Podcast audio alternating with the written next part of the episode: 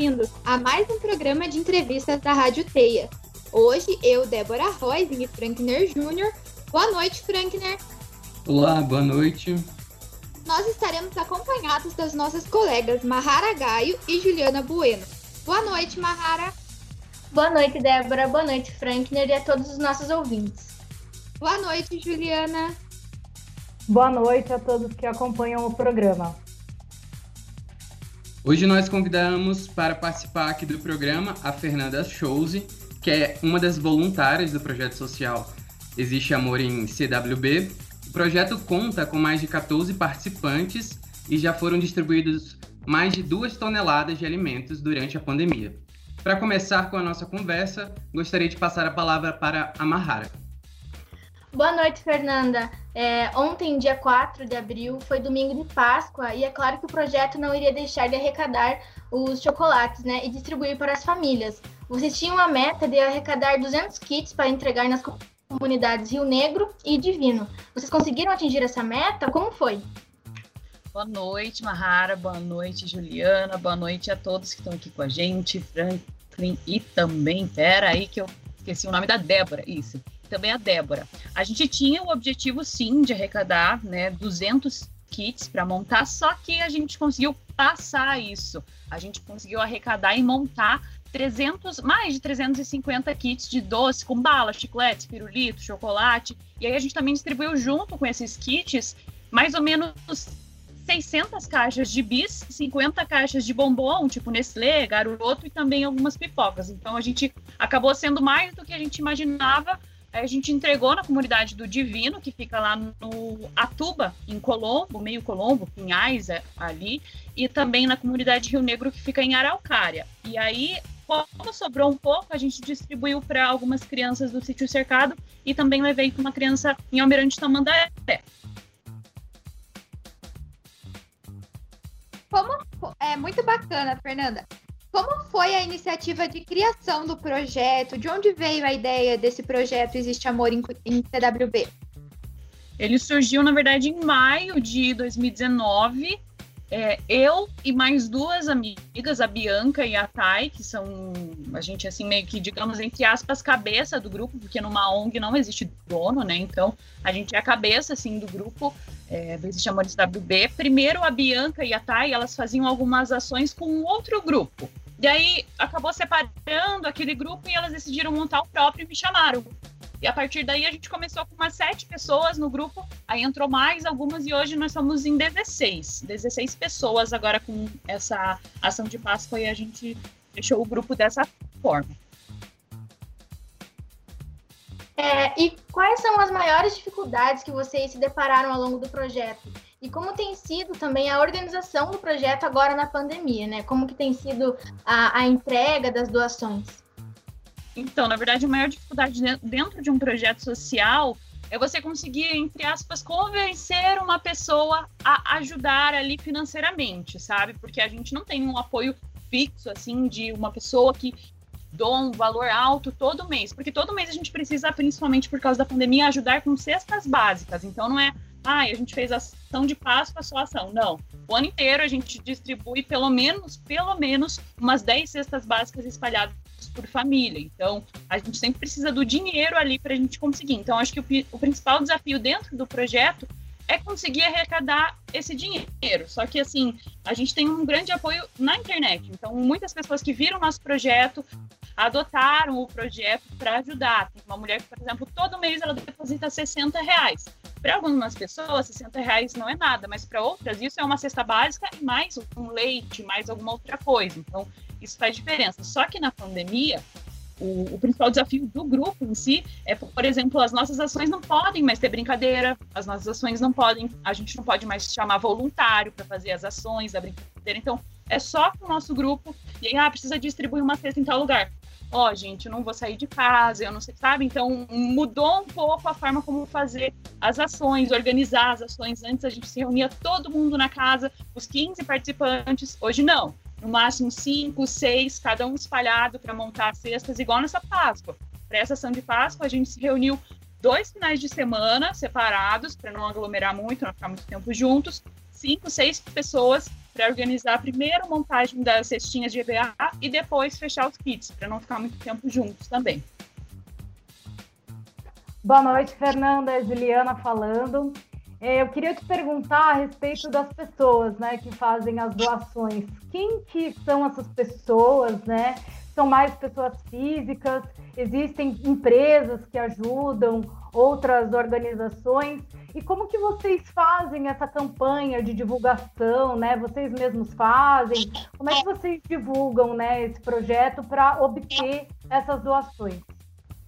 Boa noite, Juliana. Então, na verdade, assim, como, como que funciona nessas doações? O projeto é basicamente doações de pessoas conhecidas, então amigos. A gente não tem nenhuma empresa, uma organização que nos ajude doando dinheiro ou comida, mas, por exemplo, tem um projeto que eles distribuem marmitas só para moradores de rua. Então, em alguns momentos, a gente ajuda esse projeto, doa cobertor, e em outros momentos, eles também distribuem comida para a gente levar nas comunidades. Então, é meio que uma troca entre projetos, assim, a gente consegue perceber isso, mas de pessoas, é, empresas, assim, né, sem PJ, a gente não tem essa ajuda. São mais pessoas físicas mesmo, pessoas que adotam o projeto, vêm através da internet, que é por onde a gente divulga as nossas ações, divulga os nossos pedidos, na verdade, é pelo Instagram, basicamente, assim, e WhatsApp. Então, manda, ó, pessoal, tem uma história aqui da fulana de tal, ela tem tantos filhos, ela precisa de alimento, tá, não consegue pagar a conta de luz, não consegue pagar a conta de água. Só que o nosso objetivo dentro do nosso trabalho não é, por exemplo, ah, a gente tem um dinheiro hoje,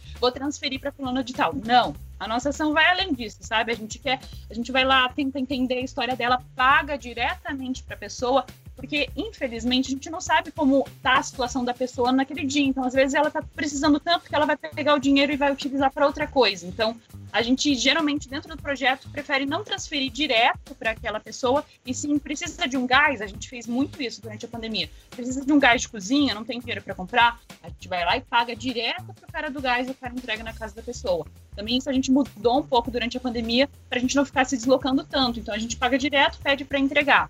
Então, isso também mudou um pouco e é assim que a gente vai fazendo, pedindo as nossas ajudas e recebendo essas doações também, pela internet mesmo. Legal, Fernanda. É, e com relação a longo prazo, vocês já têm planos de doações para depois que a pandemia acabar? certeza, com certeza. Durante essa pandemia aí, a gente basicamente ficou a base, assim, continua, né? A base de cestas básicas, gás de cozinha, leite, mas as nossas ações, como eu falei, elas não são só, ah, é Páscoa, daí agora é Dia das Mães, Dia dos Pais, Dia das Crianças e Natal. Não. Tipo, a gente sempre faz um pingadinho em cada momento. Então, durante essa pandemia, a gente continua com as ideias de manter as, as ações é, factuais, a gente chama no grupo, quando a gente recebe valor assim, ah, a pessoa doou para Páscoa. Então, dinheiro para ação de Páscoa e dinheiro para ação factual. O que é factual? A Maria de Tal precisa de um arroz. A gente vai usar aquele dinheiro para comprar o arroz da Maria de Tal.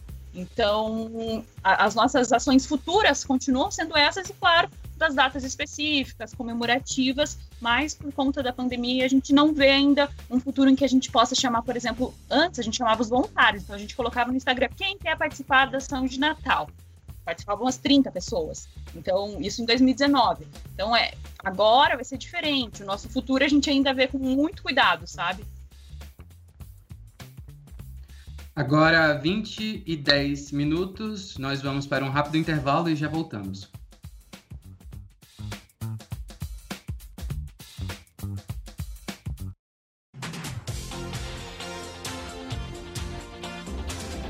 Você está ouvindo a Rádio Teia, a rádio do curso de jornalismo da Universidade Positivo. Se você tem problemas com a bebida ou conhece alguém que tenha, procure Alcoólicos Anônimos através dos telefones 41 3222 2422 ou 41 3323 3649 ou ainda no site www.alcoólicosanônimos-pr.org.br. Agora você pode falar com a Copel usando o tablet ou o smartphone. Com o aplicativo Copel Mobile, você pode consultar débitos e desligamentos programados, registrar falta de energia, atualizar dados cadastrais, entre outras facilidades. O atendimento é imediato e gratuito pela internet. Acesse o site www.copel.com e instale agora mesmo no seu aparelho o aplicativo para sistema Android e iPhone. Copel, pura energia. Governo do Paraná.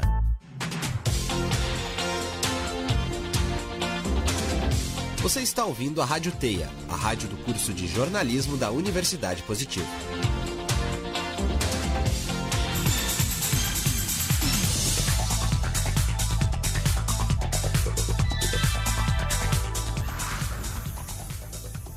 Voltamos agora com o segundo bloco e vamos dar sequência à nossa conversa com a Fernanda. É com você, Mahara. Fernanda, é, tem alguma história que mais chamou a sua atenção durante a pandemia, quando você foi fazer as entregas? Alguma história, alguma situação? Na verdade, tem várias assim situações pontuais, mas acho que as principais assim passando por um geral depois entrando em uma história em específico. Mas a maioria são as pessoas que realmente não têm comida para colocar na mesa, não tem dinheiro para pagar luz, não tem dinheiro para pagar água porque foram demitidas. Então a gente tem várias histórias de pessoas, principalmente dentro da comunidade que a gente ajuda, que é a do Divino e também lá em, em Araucária, da Rio Negro, que foram demitidas ou trabalhavam em restaurante, trabalhavam de garçom, trabalhavam em caixa de mercado e os estabelecimentos realmente fecharam por conta da pandemia, essas pessoas perderam o emprego e era o sustento da casa. Então ganhava pouco, mas era o que pagava a comida, pagava o arroz e feijão que estava na mesa. Então, o desespero, acho que o, o que mais toca, assim, a gente, é o desespero dessas pessoas, tipo assim, não, não tenho que comer, não tenho que dar para meu filho, não tenho que dar para minha filha. E aí, até que a gente, antes da gente conseguir conhecer essa, essa comunidade em Araucária, Rio Negro, que a gente conheceu, na verdade, no começo de 2020, 2020, ali para o começo da pandemia, foi a Patrícia, na verdade, que a gente conheceu ali na, em Araucária. Ela não tinha comida, e aí ela mandou uma mensagem pelo Facebook do Existe Amor em CWB, pedindo uma ajuda. Falou assim, ó, eu não tenho que comer, eu tô vindo aqui, eu prefiro vir aqui do que é, roubar do que tirar de outra pessoa, porque eu tô desesperado, preciso de uma comida. Peguei o telefone dela, comprei a cesta básica e fui até lá. E quando eu cheguei lá, é, morava ela, o marido dela, a filha dela, mais dois, três sobrinhos em uma peça só, assim, tipo, bem pequenininha, bem pequenininha, moravam todos juntos no mesmo colchão, não tinha banheiro, não tinha cozinha, não tinha, não tinha nada, assim, era só um, um, tipo, um quadradinho, assim, e dormiam todos.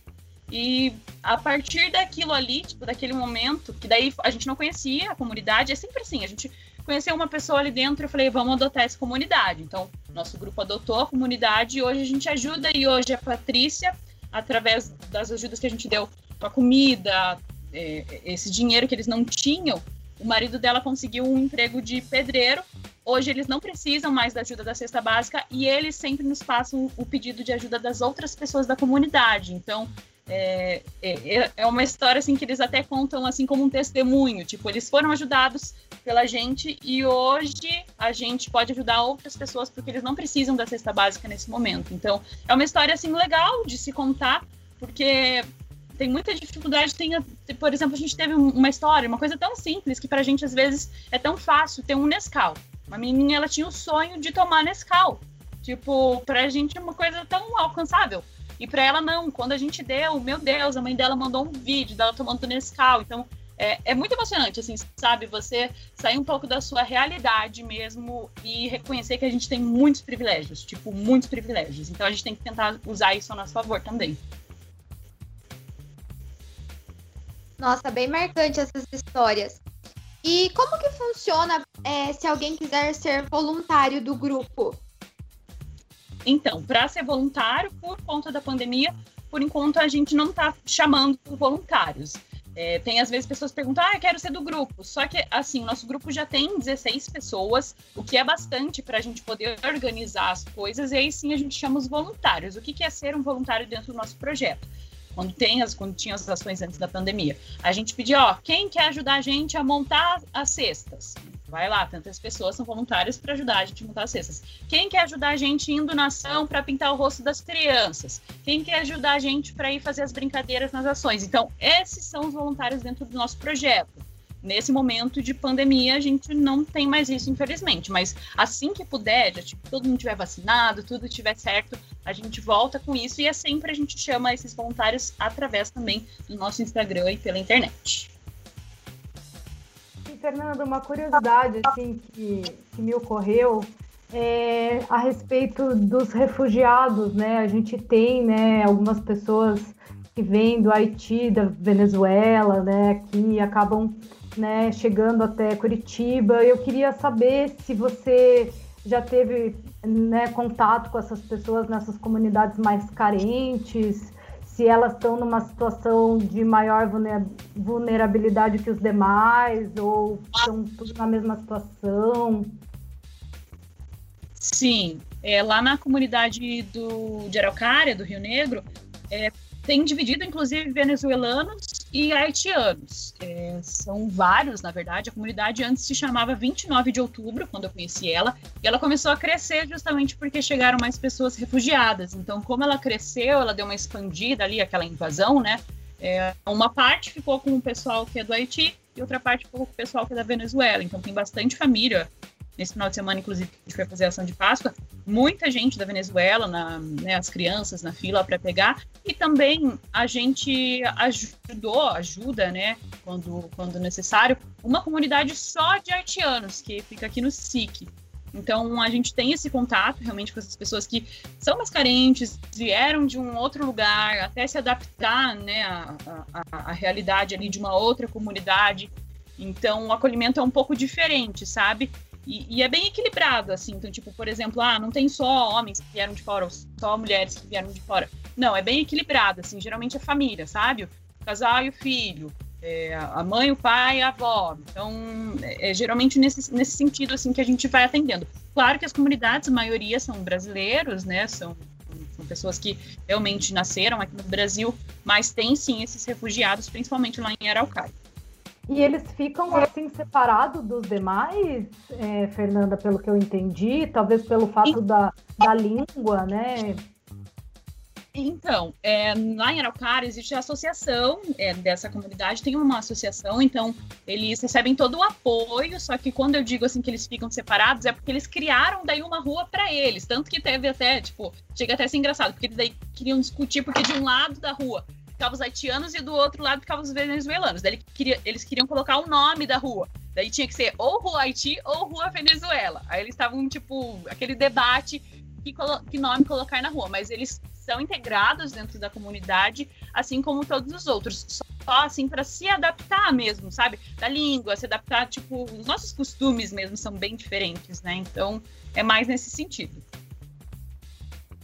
Legal, Fernanda. E para aqueles que querem ajudar, é, além das redes sociais que você falou, né? Com quem eles falam para fazer as, as, essas doações? Pode me chamar, a gente sempre está no WhatsApp recebendo as uh, mensagens, né? Tanto quem pede doação quanto quem quer ajudar. Então eu posso deixar o meu WhatsApp aqui também, que é o 41 99838 4466, 41 99838 4466, e pode me mandar mensagem, Fê, eu quero doar tal coisa, ou Fê, eu quero por mês dar 10 reais. 10 reais já faz diferença, gente, já dá para comprar. É, os 10 reais pra gente às vezes não é nada, mas para as pessoas que não têm nada, é muita coisa. E de 10 em 10 a gente consegue uma, duas, três, quatro cestas básicas. Então, se quiserem ajudar, a gente sempre tá ativo na, no Instagram, mas meu WhatsApp eu deixo aqui também. E Fernanda, você como uma comunicadora, né, você acha que você consegue atingir, né, mais, é, mais doações, enfim, você consegue é, é, assim tirar um proveito do seu cargo de comunicadora, né, para divulgar o projeto, para angariar mais doações? Você acha que isso ajuda assim na, na divulgação do projeto? Então, dentro da onde eu trabalho, né, eu trabalho na Band News, é, eu já fiz acho que umas duas, três, já foram feitas duas, três reportagens na rádio. Inclusive vieram algumas ajudas mesmo das, da, das próprias reportagens, mas eu dificilmente tipo, uso assim, sabe, o meu, o meu cargo para chamar. Eu não sei, talvez é uma coisa que eu ainda precise aprimorar ou aproveitar um pouco mais, mas por enquanto eu ainda não aproveitei esse lado, sabe? Tipo, talvez porque eu separe um pouco isso, sabe? De, de uh, vou, vou tentar colocar o projeto ali. Então eu tento separar um pouco. Claro que é super legal, né? Divulgar. Mas por enquanto ainda tô indo com calma.